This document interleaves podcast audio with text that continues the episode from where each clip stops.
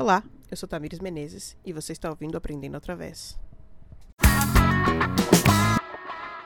Algumas conversas que eu tive ao longo dessa semana mudaram um bocado o rumo desse episódio.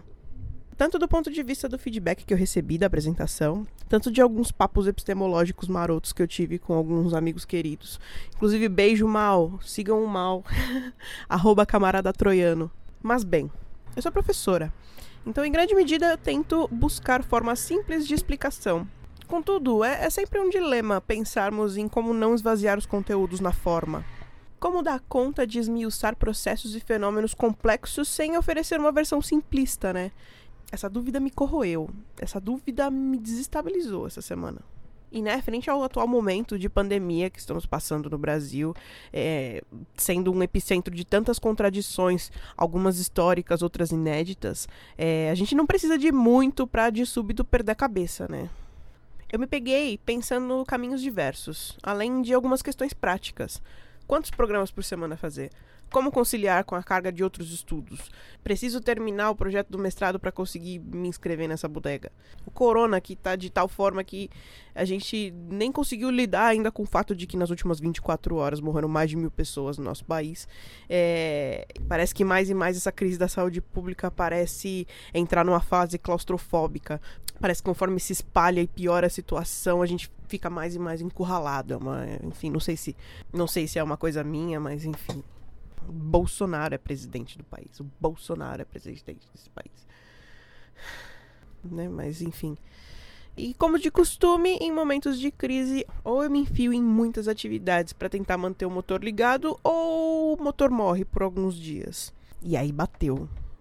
E aí, dentro desse redemoinho de dúvidas e incertezas, eu pude encontrar em uma palavra que provavelmente eu deva proferir ao menos 20 vezes por dia.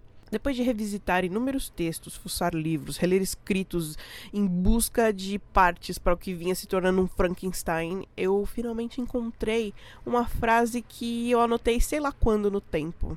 E toda a minha inquietação por um segundo cessou.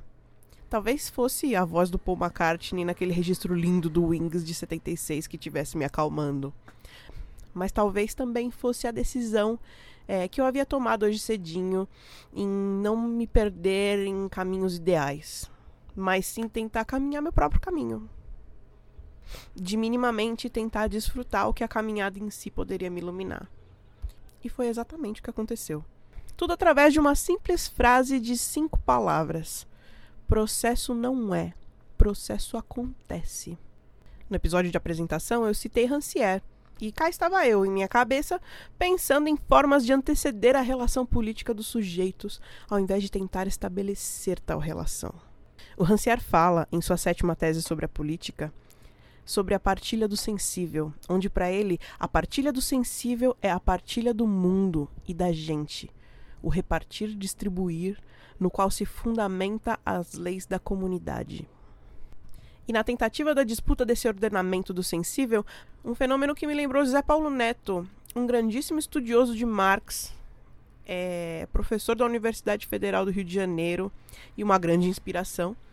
É, me lembrei do livro Introdução ao Método de Marx, que é um livrinho pequenininho que eu fiquei procurando, fiquei procurando e é uma coisa que é uma coisa complicada de quem não, não catalogou ainda a própria, o próprio acervo, porque chega uma hora que você pergunta: Meu Deus, onde tá esse livro? E agora? Mas aí fica aqui a nota mental para até o fim da quarentena tentar começar a catalogar os livros, né?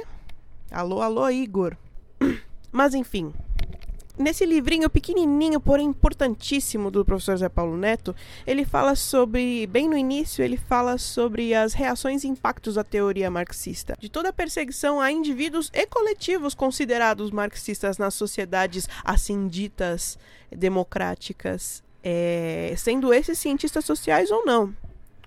E bem, se você conhece o canal Tese 11 da Sabrina Fernandes, provavelmente você saiba a origem que dá nome ao canal. Tese 11 se refere à 11ª tese de Marx sobre Ludwig Feuerbach e seu materialismo, e que enuncia que não cabem mais aos filósofos apenas interpretar o mundo, mas também cabe a eles transformá-lo. E aproveitando o embalo das teses sobre Feuerbach, é, como anuncia a tese 8, que por sinal é epígrafe do meu TCC, por ser minha favorita, enfim, por por ter me iluminado epistemologicamente em tantos níveis, que diz que a vida social é essencialmente prática, onde todos os mistérios que induzem a teoria ao misticismo encontram sua solução racional na prática humana e na compreensão dessa prática. E que interessante! Se através da compreensão de tais práticas nós podemos pensar formas de transformá-las, não seria por acaso o marxismo ser considerado a mais subversiva de todas as ciências. Ao compreender a totalidade, a interconexão dos processos sociais, pode-se apontar as possibilidades e limites para essas estruturas. No marxismo residem os perigos à ordem, identificados por quem deseja mantê-la. No célebre livro O Capital, ou A Crítica à Economia Política, é, Marx, justamente em um momento de crítica à vulgaridade da economia, que, e eu o cito aqui, não faz mais do que interpretar, sistematizar e louvar doutrinariamente as concepções dos agentes presos dentro das relações burguesas de produção. Livro 3 do Capital. Teoria para Marx é a reprodução ideal do movimento do objeto real. Quando eu, molecota, que queria ser jornalista, mal tinha visto qualquer coisa de sociologia no ensino médio, entrei numa universidade pública e fui ter Marx, não entendia caralhos do que isso significava. Mas hoje se torna tão claro quanto um desses dias de outono. É reproduzir, no plano das ideias, no plano ideal, o movimento dos fenômenos, o movimento dos objetos, e vale lembrar que o objeto, o objeto do Marx é a sociedade burguesa, a sociedade capitalista. E ele faz. Incansavelmente. Levar em conta a historicidade da sociedade a fim de encontrar regularidades.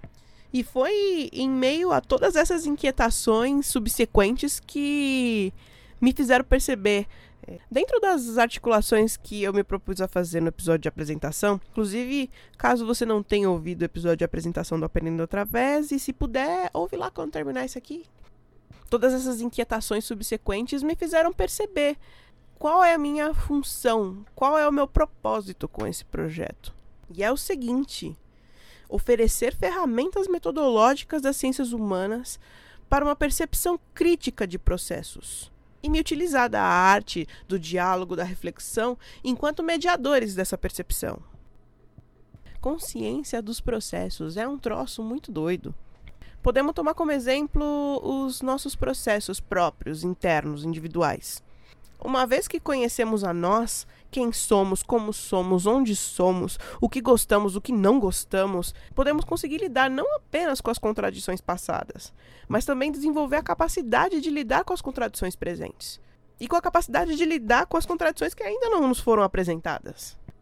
Conhecer quem você é hoje pode te ajudar a entender quem você já foi. E o mais maluco é que esse é um pressuposto metodológico fundamental em Marx. Para ele, a análise do mais complexo ilumina o processo de desenvolvimento do menos complexo. Eu, no meu primeiro semestre na universidade, logo após a Grande Greve Nacional de 2012, para o que então seria meu primeiro seminário, eu até lembro, disciplina de Introdução à Antropologia. É, eu li o livro Darwin e os Grandes Enigmas da Vida, do biólogo, paleontólogo e divulgador científico Stephen Jay Gould. E nesse livro ele se propõe a desmistificar interpretações da teoria da seleção natural e seus impactos para, enfim, desgraças como o darwinismo social e as formas de naturalização do preconceito através de determinismo social. Nesse livro, e eu nunca me esqueço, o Stephen Jay Gould cita uma carta de Marx para o Engels, datada de 19 de dezembro de 1860, onde Marx se entusiasma com a leitura do livro Origem das Espécies, do Charles Darwin cuja primeira edição é datada do ano anterior, afirmando ser uma evidência em história natural para o materialismo histórico dialético. Mas para que contar esse caso? É para expor um pressuposto fundamental para Marx, que é o de que o desenvolvimento ilumina a Gênese. Um pressuposto fundamental para compreender as transformações é a compreensão do mais complexo para o menos complexo. E por isso o seu entusiasmo com o lançamento de A Origem das Espécies, pois através da compreensão do Homo sapiens que é possível que se compreenda a sua relação com seu, com, com seu primo mais próximo, é, da, da relação com os símios, da relação com outras espécies. Então é importante. A análise do desenvolvimento pode iluminar a Gênese. Mas às vezes o contrário não. Às vezes a análise da Gênese não ilumina o desenvolvimento. E aí a gente acaba caindo em misticismos. Eu gosto muito, mas eu gosto muito da série de ficção científica Westworld. Além dela possuir uma trama envolvente, é, traz consigo discussões que podem nos levar para inúmeros caminhos reflexivos, mas inúmeros. É, caso você não conheça, é uma série da HBO baseada num filme de 1973, onde as pessoas pagam para ir a um parque que simula o Velho Oeste, onde os anfitriões que recebem os convidados do parque são robôs. E a série levanta a tomada de consciência de robôs que dispõem de inteligência artificial individual e coletiva. E as pessoas vão para esse parque é, em busca de expurgo. Ainda que essas inteligências, caso sejam programadas para tal, possam sentir dor. Elas podem improvisar com base nos conhecimentos que já possuem, podem pensar, podem sonhar, podem lembrar, se isso se não tiverem suas mentes reiniciadas dia após dia para o andamento das atividades no parque. O que me lembra outra série muito, muito boa que terminou recentemente, acabou esse ano, que chama The Good Place onde o lugar bom é o lugar para onde você irá após a sua morte, baseado nas suas ações na Terra. Não darei spoiler, a minha intenção não é dar spoilers em nenhuma das séries, mas que elas sirvam como disparadores para as nossas reflexões. Nessa série, The Good Place, é, há um professor de filosofia moral e ética chamado Shidi Yanagonye. E eu o cito aqui.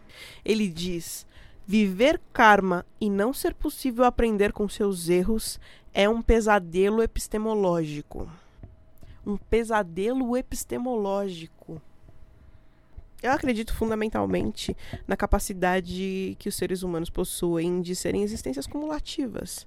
Nos meus tempos dourados de educadora no Sesc Pompeia, é, quando vem grupos de visitas, uma etapa do processo é o acolhimento, que é uma parte muito às vezes o acolhimento acaba delimitando se a visita vai ser da hora ou não. Assim, é um momento, é o nosso primeiro contato com esses visitantes. Então, é um momento que a gente tenta criar vínculos e que a gente tenta se aproximar, tenta criar vínculos, tenta entender por que, as pessoas estão ali e tenta, de, em alguma medida, acolhê-los, né? Até o próprio nome, acolhimento.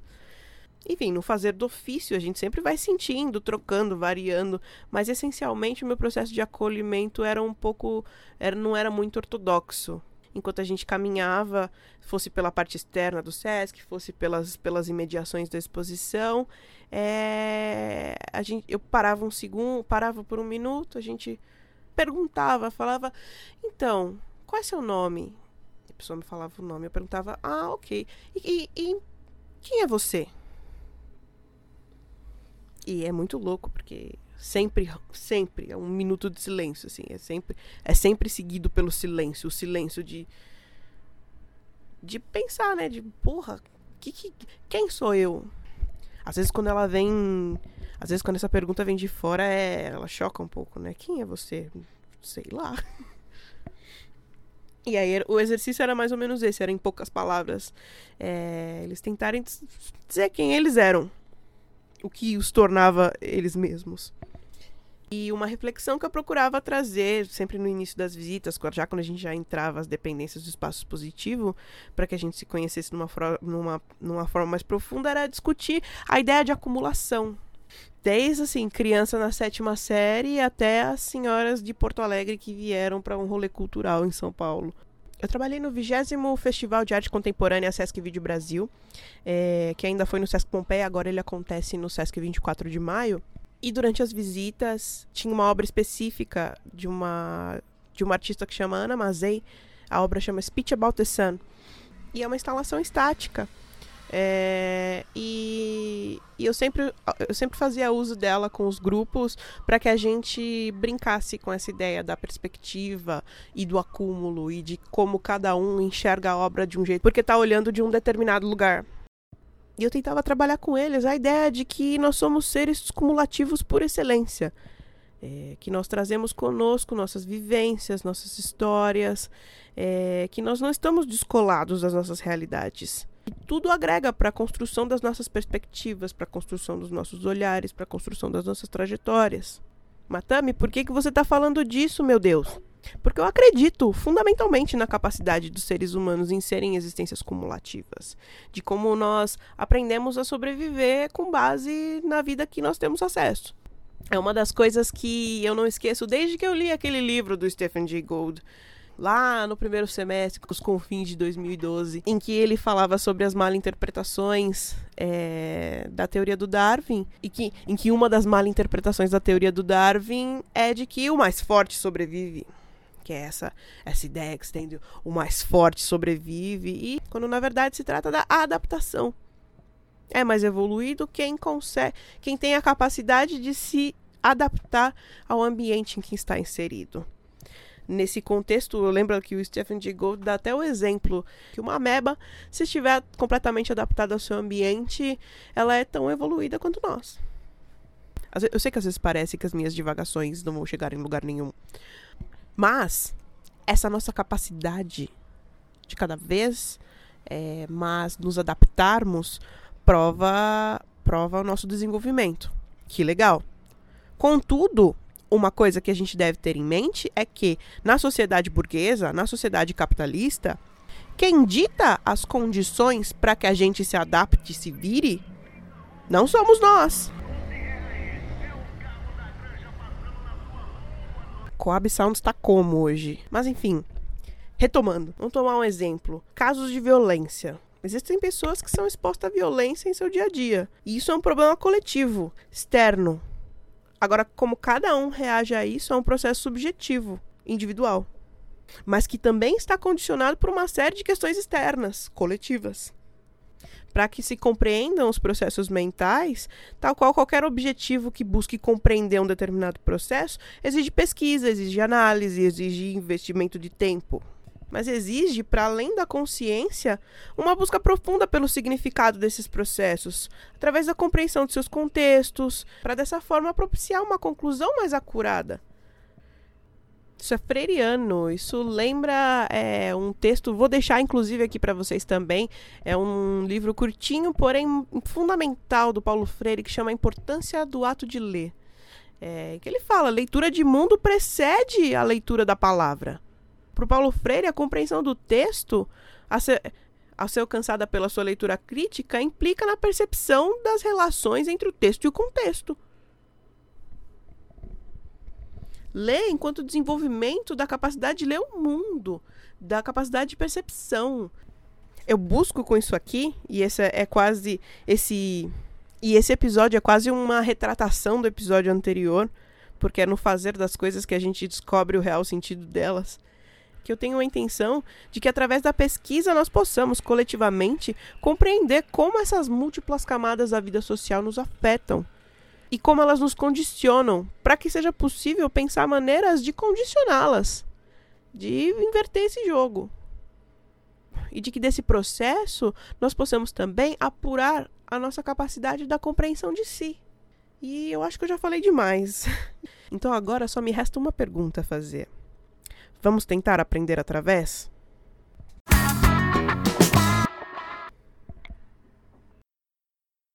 Eu vou preparar enquanto um teste, vamos ver se e como rola.